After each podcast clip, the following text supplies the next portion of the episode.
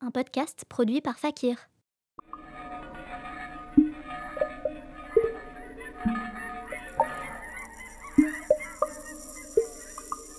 Le monde de la musique peut sembler attrayant de l'extérieur, mais froid et hostile quand on s'y aventure sans équipement.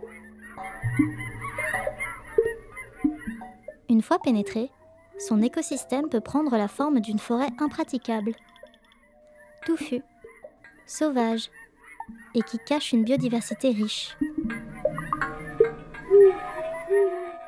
Des années à tenter de s'y repérer ne suffisent pas toujours pour trouver le chemin qui nous fera sortir de l'isolement. Bonjour chers auditeurs, je suis Nastasia et vous écoutez Eye of the Tiger, un guide de survie pour tout musicien et musicienne qui cherche sa place dans le paysage musical belge. Alors que la première saison arpentait les fondamentaux construits par l'artiste pour lancer sa carrière musicale, cette expédition m'amène maintenant à suivre les traces de l'artiste en interaction avec son environnement professionnel. Quatre étapes vont rythmer mon voyage dans cette taïga. La diffusion, la formation, le financement et la médiation. Au cours de mes rencontres, acteurs et actrices du secteur musical se sont confiés sur un milieu changeant et incroyablement diversifié. Nous allons ensemble défricher cette taïga le temps de 4 épisodes. Saison 2 Baliser son sentier.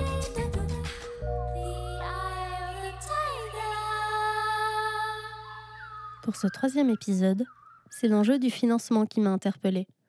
Comment financer son projet quand on est artiste? Quelles aides le secteur musical en Fédération Wallonie-Bruxelles va-t-il mettre à disposition des artistes? Quelles contraintes y elles vont-ils faire face? Face à l'obtention de ces aides, la création de dossiers ou le suivi des justificatifs? Pour ce premier volet autour du financement, nous aborderons l'aide au projet du service musique de la Fédération Wallonie-Bruxelles et le programme Arévi. Mais surtout, c'est deux artistes qui vont nous parler de leur expérience. À commencer par Guillaume Ledan, musicien et compositeur, il se produit sous son nom et avec son projet musical pour jeune public, Dérange ta chambre. Moi, je vais régulièrement, euh, au moins euh, trois fois par semaine. Je vais sur euh, le site de la SABAM, culture.be, le site de la Fédération Wallonie-Bruxelles. Enfin voilà, le métier de musicien, moi, j'arrête pas de le dire à des jeunes qui se lancent. 90% du temps, tu vas être dans des papiers, à faire des tableaux Excel, et 10% du temps, tu fais de la musique. Hein, la vraie vie du musicien, c'est ça, quoi. Le deuxième artiste que vous allez entendre pour cet épisode, c'est Antoine Armedan. Auteur, compositeur et interprète avec son projet solo du même nom, j'ai voulu en savoir plus sur sa démarche pour financer son projet. À quelles aides va-t-il recourir? Pourquoi? Quels sont les avantages? Ouais, moi, si je dois parler de mon expérience, euh, j'ai finalement euh, fait une bonne partie de mon parcours jusqu'ici sans avoir vraiment cette réalité des subventions et plus en me disant, euh, ok, je vais, je me débrouiller tout seul à chaque fois. Et donc j'ai sorti trois albums en autoproduction où j'ai vraiment tout payé de A à Z. Et du coup, moi dans ma démarche euh, un peu seule, ça a été pour le deuxième album de faire un crowdfunding qui a très bien marché et qui en plus de ça a monté quelque part une petite communauté derrière moi au niveau des réseaux et qui grandit depuis euh, derrière moi. Ici, donc, je viens de ressortir un album début juin. Et là, ben, comme les cachets du live sont un peu plus élevés, je suis presque déjà rentré dans mes frais. Pas encore tout à fait. Mais donc pour l'instant, je suis, encore à zéro. Et donc euh, à côté de ça, euh, j'étais parti pour mon dernier album pour euh, essayer d'avoir des aides de la Fédération Wallonie-Bruxelles. Mais j'avoue qu'en termes de délai, euh, j'avais envie de sortir mon album et j'avais une masse de travail énorme à faire. Et quand on voit quand même le, ce que ça demande en termes d'implication, de, de, remplissage de dossiers, enfin, tu dis, on mmh. est euh, beaucoup de temps dans les papiers euh, sans savoir si on les aura par après. J'ai pris la décision de, de, tout simplement pas remplir ces papiers et de, et de, et de me focaliser sur les maquettes, l'enregistrement studio et sur la matière première de l'album avant tout. C'est toujours difficile pour un artiste de trouver l'équilibre entre la gestion administrative de son projet et sa pratique musique. Justement, Antoine nous parle des aides du service musique de la Fédération Wallonie-Bruxelles. Le service musique offre un programme assez large de différents dispositifs qui propose des aides directes aux artistes. Ça va de l'enregistrement à la promotion, la résidence scénique, les bourses à la composition et interprétation pour le secteur contemporain, ou encore les aides aux ensembles pour les musiques classiques et contemporaines des orchestres. Mais il y a aussi toutes les aides indirectes, qui elles vont être au service des artistes. Elles concernent les maillons de développement de carrière et de diffusion, donc les agences de booking, de management, de presse depuis 2021, les organismes qui diffusent dans les salles de concert, les festivals, les organismes de promotion et de formation, comme le Conseil de la musique, Court-circuit, Fakir, qui vont plutôt organiser des tremplins, des rencontres, des ateliers ou des formations. Mais pour cet épisode, on va plutôt se concentrer sur les aides au projet, les aides qui sont accessibles justement trois fois par an. En 2023, il sera possible de demander une aide au projet en mai, en septembre ou en décembre. Et c'est vers Françoise Gallet que je me suis tournée pour en savoir plus. Elle travaille au service des musiques depuis 17 ans comme gestionnaire de dossier. Elle est responsable de la chambre de concertation des musiques qui est chargée, avec l'aide des fédérations professionnelles reconnues comme Fakir, Court-Circuit, de donner des orientations politiques pour ce secteur. On soutient un peu tous les niveaux de carrière des artistes. On parle d'artistes émergents, donc un semi-pro qui commence à mettre un pied dans la filière professionnelle, à des artistes euh, semi-confirmés, donc qui ont déjà un bon développement sur le territoire de la Fédération Wallonie-Bruxelles. Et puis plus confirmés, ça, c'est ceux qui passent déjà euh, à l'international notamment.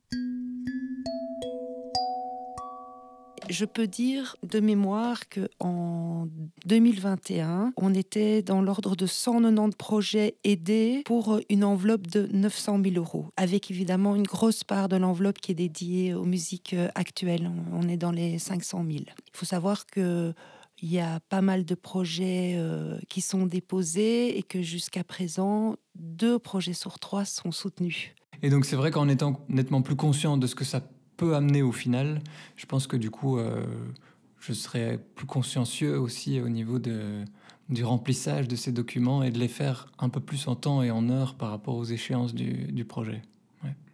Parce que la, question qu'on me pose tout le temps, euh, c'est euh, c'est super, et alors tu vis de ça maintenant et, et, on me la pose depuis un certain temps, et je dis toujours, si je devais vivre de ça, j'habiterais sous un pont.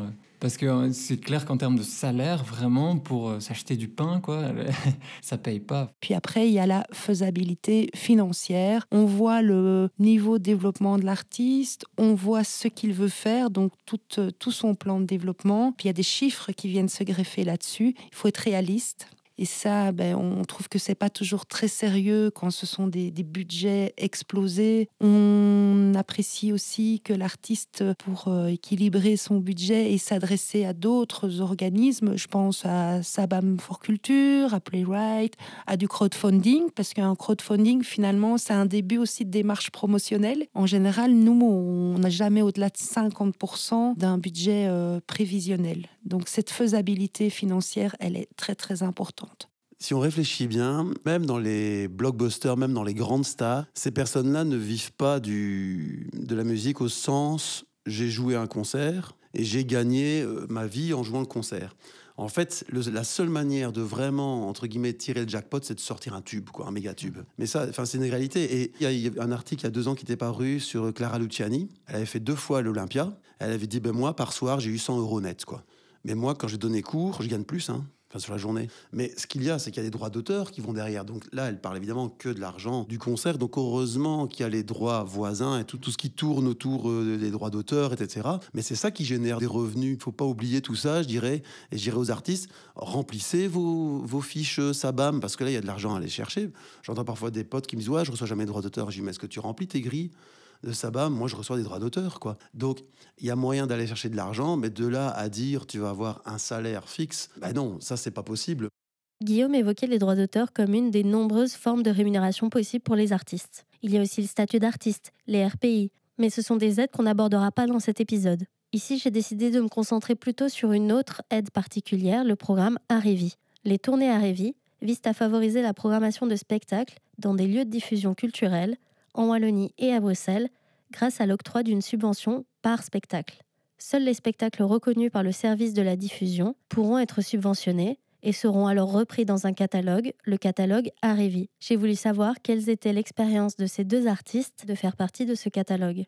J'ai commencé il y a à peu près 20 ans, en fait, hein, euh, vraiment avec un, projet euh, à mon nom. Et tout de suite, donc aux, alentours de 2002-2003, et j'ai compris que bah, fallait euh, avoir absolument Arévi. Quoi. Bah, ce qui était chouette, c'est qu'à un moment donné, bah, quand tu as la reconnaissance Arévi, tout de suite, tu changes complètement les règles du jeu, moi, je trouve. J'avais commencé à jouer pendant 3-4 ans sans être détourné à Arévi. Bah, on a vu la différence quand tu passes d'un projet où finalement tes seules recettes, c'est la billetterie, à un projet où tu peux tourner dans des vraies salles avec un équipement des centres culturels, des choses comme ça, où tu peux prétendre à un cachet professionnel, ça change tout donc au tournée à Révi, le montant, je pense qu'il calcule quelque chose comme 250 euros par personne. Donc euh, par exemple, nous avec euh, ranchs à chambre ou Guillaume Le bah, on est à 1500 euros, je crois, parce qu'on coûte l'ingé son, le management, enfin tout l'encadrement professionnel. Maintenant, on en parlait justement hier après le concert. la problématique, c'est pas les 250 euros, c'est qu'on peut pas verser 250 euros direct à chaque personne qui a travaillé, parce qu'on doit garder une réserve dans notre association pour euh, bah, justement pouvoir enregistrer, mixer, masteriser. Et donc nous concrètement, pour l'instant, on tourne plutôt autour de 150, 160 euros plus frais de déplacement et le reste on thésaurise quoi.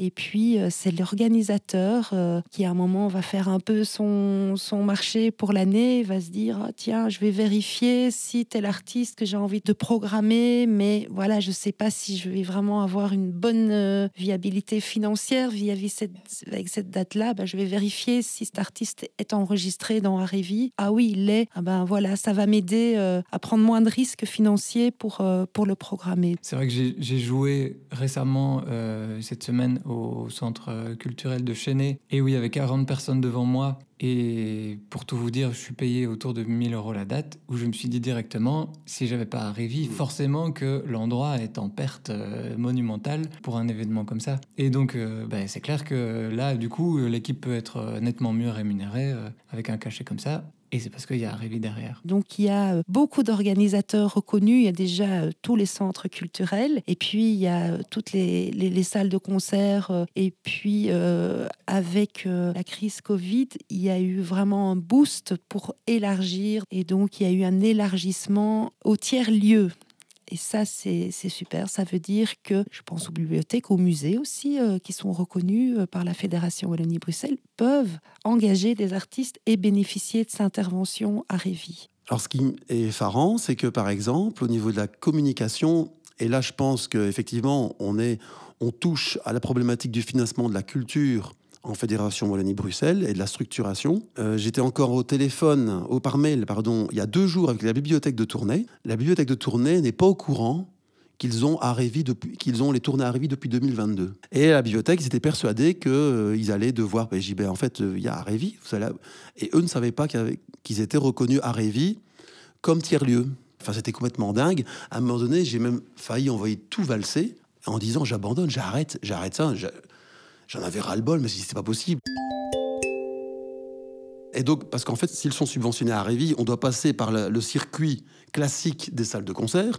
S'ils sont pas subventionnés à Révi, donc s'ils sont comme la petite fabrique, on passe par le système aide à l'initiative d'artistes. Donc c'est deux aiguillages, c'est deux parcours différents, deux dossiers différents. Donc il y a eu des, trucs comme ça, et je me dis, mais forcément, les artistes sont découragés. Enfin, je dis, il faut prendre sur soi hein, quand tu, tu, passes des journées entières à gérer des trucs comme ça. Donc pour ainsi dire, pendant l'été, on a fait 10 concerts. J'ai dû prendre ma guitare, répéter mes chansons une heure sur tout l'été. Et j'ai fait 95% du reste du temps, c'était de l'administratif comme ça. Et là, il y a un réel problème. Mais je dirais c'est un problème qui, qui dépasse même le secteur culturel. C'est un, problème euh, du fait qu'il y a des communes, des provinces, des régions et des communautés en Belgique et que c'est un, vrai bordel. Il y a des, quand on joue par exemple en bibliothèque, on n'a pas la subvention provinciale on a la subvention communauté française. Quand on joue dans un centre culturel, on a la communauté française et la province. Tout dépend de la province, parce qu'il y a des provinces où il n'y a pas. Et, euh, mais donc pour l'artiste, comment veux-tu que l'artiste se retrouve dans ce bric-à-brac? C'est, enfin, complètement fou. Donc je, comprends qu'à un moment donné, des artistes se disent ben Moi j'abandonne, j'essaye même pas les subventions. C'est, c'est, trop ubuesque pour euh, dire de travailler là-dedans et qu'on préfère à ce moment-là faire de l'artistique. Ça, c'est logique. C'est ça, et surtout quand la démarche de l'artiste, la démarche première, c'est de faire de la musique. et, sans avoir forcément conscience de qu'il y a tout ce monde-là euh, qu'il faut régler derrière. Et c'est clair que ouais, ce côté, ce volet administratif en freine plus d'un. Ouais. Là, j'ai cherché des financements plutôt à la Sabam, parce que leurs dossiers sont ultra rapides. En une demi-heure, tu as rempli le dossier. C'est efficace et on sait que. J'ai téléphoné à, je sais plus comment il s'appelle, le gars qui s'occupe de ça. Il m'a dit bah, Toi, tu es à la Sabam, bah, tu vas voir. Si tu remplis le dossier, tu as l'argent. Alors, je préfère travailler deux heures et m'assurer que je vais avoir 1500 euros que travailler trois jours pour peut-être avoir 3000 euros. Et puis au-delà de ça, bah, tu as les aides aussi pour la création d'albums. Donc ça, même chose, à un moment donné, de pouvoir choper bah, quelques milliers d'euros pour euh, financer un album ou une tournée, bah, ces aides-là existent. Bah, c'est marrant parce que j'ai envie de dire exactement la même chose que toi. Donc moi, j'ai eu moins de subventions jusqu'ici, mais celles que j'ai eues, euh, ont été, les plus rapides ont été clairement euh, du côté de la SABAM. Mmh. à la fois, comme tu le dis, au niveau de, des dossiers à remplir et de, de, la prise de décision de la part de la SABAM et, euh, et de l'argent qui tombe euh, en réalité sur le compte. Euh, je pense que si je ne me trompe pas, la seule subvention que j'ai eue de la Fédération Wallonie-Bruxelles est une aide que j'ai eue pour quand j'ai fait du, du réseautage pour le festival Pause Guitare, qui est un festival dans le mmh. sud de la France. Et c'était super, hein, je, me suis vraiment amusé là-bas pendant les trois jours. Si je me souviens bien, j'ai eu 250 euros, je crois. Et sinon, les autres financements que j'ai eus ben, sont des financements d'ordre privé euh, avec le crowdfunding. Ça m'est arrivé aussi de faire des démarches de, de mécénat. Euh, c'est arrivé qu'il y ait des gens qui mettent euh, de l'argent dans des clips juste par contribution privée, comme ça. voilà. L'autre moyen de rémunérer son projet musical, et sûrement le plus évident, ce sont les cachets que les artistes vont avoir pour leurs prestations scéniques. Mais quel cachet est acceptable pour l'artiste? Quel cachet va proposer les salles? Je suis partie de l'exemple de la Petite Fabrique, un tiers-lieu situé à Froyenne, une section de la ville de Tournai. La Petite Fabrique n'est pas subventionnée, mais elle travaille dans le cadre de programmes européens comme Creative Europe. C'est un de ses responsables que vous allez entendre, Pete de Coster. Il a aussi une deuxième casquette. Depuis 20 ans, il travaille pour Via Lactea, une ASBL de management des artistes de musique du monde, et opère tout un travail d'accompagnement au niveau européen. Si vraiment on fait un concert ici pour lequel on n'a aucun projet sur lequel on peut, on peut comment dire, pencher ou, être soutenu, bah, comme disait Guillaume tout à l'heure, ici pour les concerts, pour l'activité culturelle, on n'est pas subventionné. Donc on doit vraiment regarder voilà, ceux qui rentrent. Ici, par exemple, le 10 novembre, on accueille un groupe euh, russe-ukrainien et là, c'est un cachet 1200. Donc, plus la technique, déjà, qu'on essaie quand même toujours de soigner. Donc là, on sait déjà qu'on va perdre de l'argent. Mais quand on regarde vraiment le fonctionnement et le financement de, de, notre programmation des concerts, bah c'est 1000, 1200, c'est quand même grand max euh, qu'on peut payer pour un groupe. Si on fait des activités, des concerts dans le cadre des projets qu'on fait comme un projet qu'on a maintenant, Europe Créative, bien évidemment, on peut aller beaucoup plus au-delà des, des 1000, des 1200.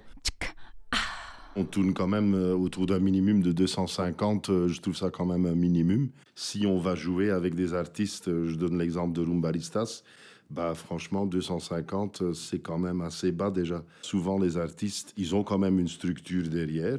C'est assez rare que pour des concerts ici, comme ici mardi, Chico Zimendes vient jouer, bah, on paye directement la structure derrière Chico Zimendes. C'est marrant parce que j'ai retrouvé un, tout vieux contrat, moi, euh, de mon premier groupe de pop française en 1998. On était encore en franc belge, au centre culturel d'Antoine. Et là, euh, c'est marrant, on avait reçu quand même 5000 francs par musicien pour le concours circuit. Et je me suis dit, bah, purée, c'était quand même 125 euros. On était tout jeunes et je me dis, bah, en fait, on se rendait pas compte que c'était déjà beaucoup pour un, groupe qui débutait. Et puis après, euh, c'est vrai qu'en jouant à Bruxelles, les premiers cachets, c'est même euh, au, chapeau ou aux entrées. Parfois, tu as 200 euros, parfois, tu as 800 euros pour le groupe, euh, en fonction du nombre de personnes qu'il y a. Quoi. Moi, euh, donc là maintenant je joue en solo, mais je me souviens des montants euh, pour les cachets en trio. Et bien souvent ça tournait autour de 200 euros pour le concert, euh, pour l'ingé son aussi. Donc on était en gros à 50 euros pour chacun. Même si en général j'avais tendance à me saigner un petit peu plus pour pouvoir payer les autres un petit peu plus et moi un peu moins pour, pour faire vivre le projet, quoi, en gros.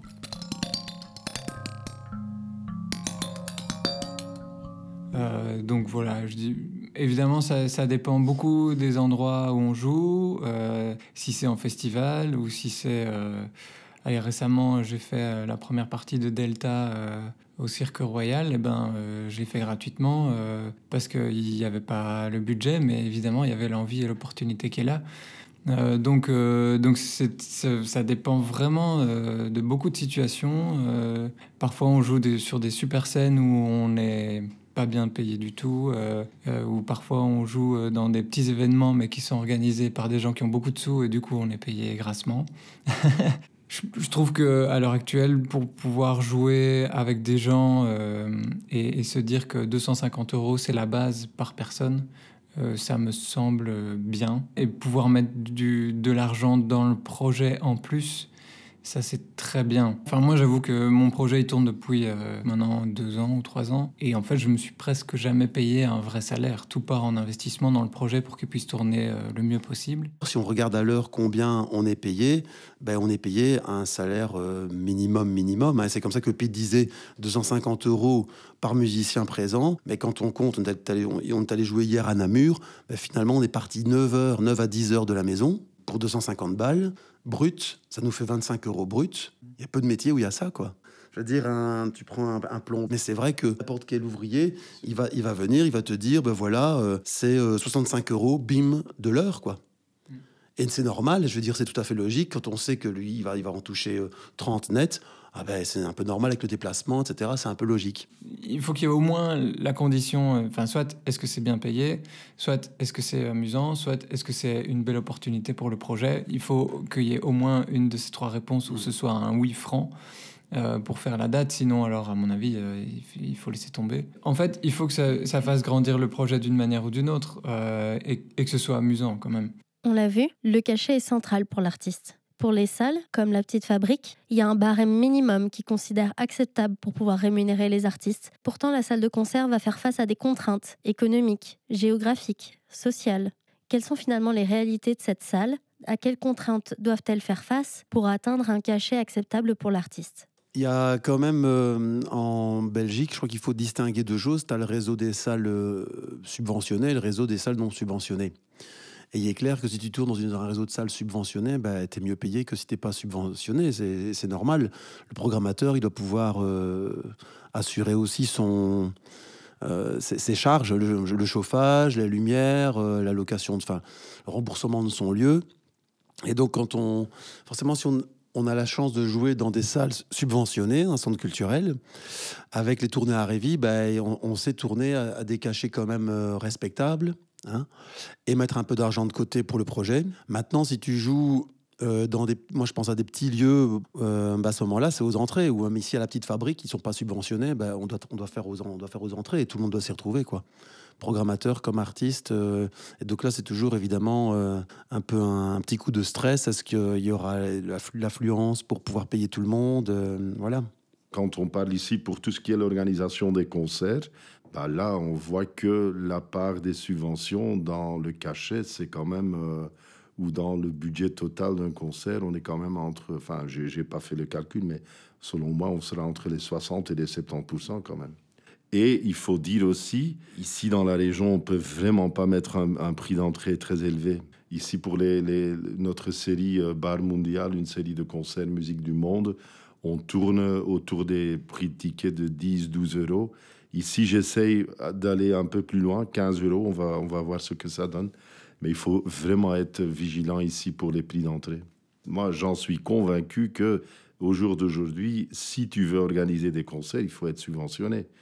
Et comme je disais tout au début, c'est une des différences les plus flagrantes que je trouve, c'est que Bon voilà, ici le circuit en Fédération Wallonie-Bruxelles est juste pas assez subventionné. On le voit aussi, je trouve ici à Tournai, dans la discussion qui existe depuis des années sur la nécessité d'une vraie salle de concert.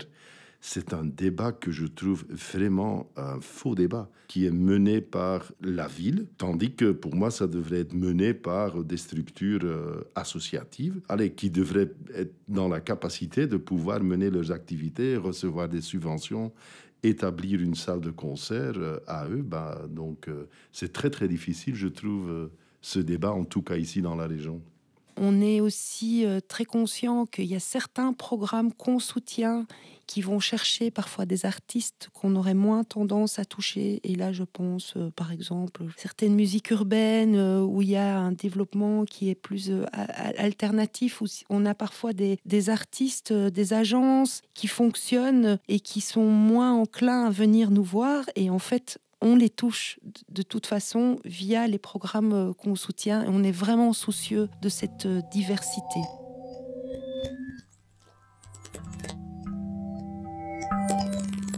Aussi, il faut savoir quand même qu'ici, dans la région, on est une région spécifique, frontière avec la Flandre, le nord de la France. Tu as des programmes genre Interreg qui donnent aussi des possibilités à des structures de s'inscrire dedans et donc d'avoir des moyens là-bas pour pouvoir faire des concerts.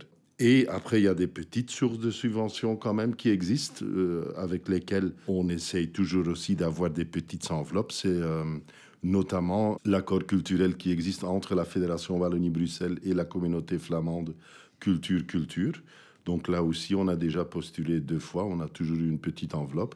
Donc ça donne aussi les possibilités de voilà, accueillir les artistes euh, correctement. En fait, on s'adapte euh, aux mutations incessantes de, de, ce secteur. Vu que la commission, ce sont des experts, des experts de terrain, ils connaissent ces mutations. Et donc quand un artiste vient avec des nouvelles pratiques et qu'on voit que ces nouvelles pratiques se généralisent, ben, bien sûr que notre, regard, notre analyse va aller dans le sens de ces mutations. Après, je remonte à très loin, hein, mais au départ, bon, on avait moins de projets et on demandait toujours qu'il y ait un encadrement. Et puis petit à petit, ben, on s'est bien, bien euh, adapté à l'autoproduction. Donc c'est l'autoproduction, oui, mais effectivement avec des garanties euh, concrètes. Et alors tout ce qui se passe au niveau de la promotion, c'est ça aussi, les pratiques ne cessent de, de, bouger, il y a des nouvelles, euh, des nouvelles tendances, etc. Et ça, on voilà, rend compte. Les clips, notamment dans les musiques actuelles, je pense qu'il y a certains genres euh, pop, euh, pop urbain, urbain hip-hop sans clip, ben, ça ne marchera pas. Et il y a toujours des nouvelles tendances qui arrivent et, et on, prend, en compte.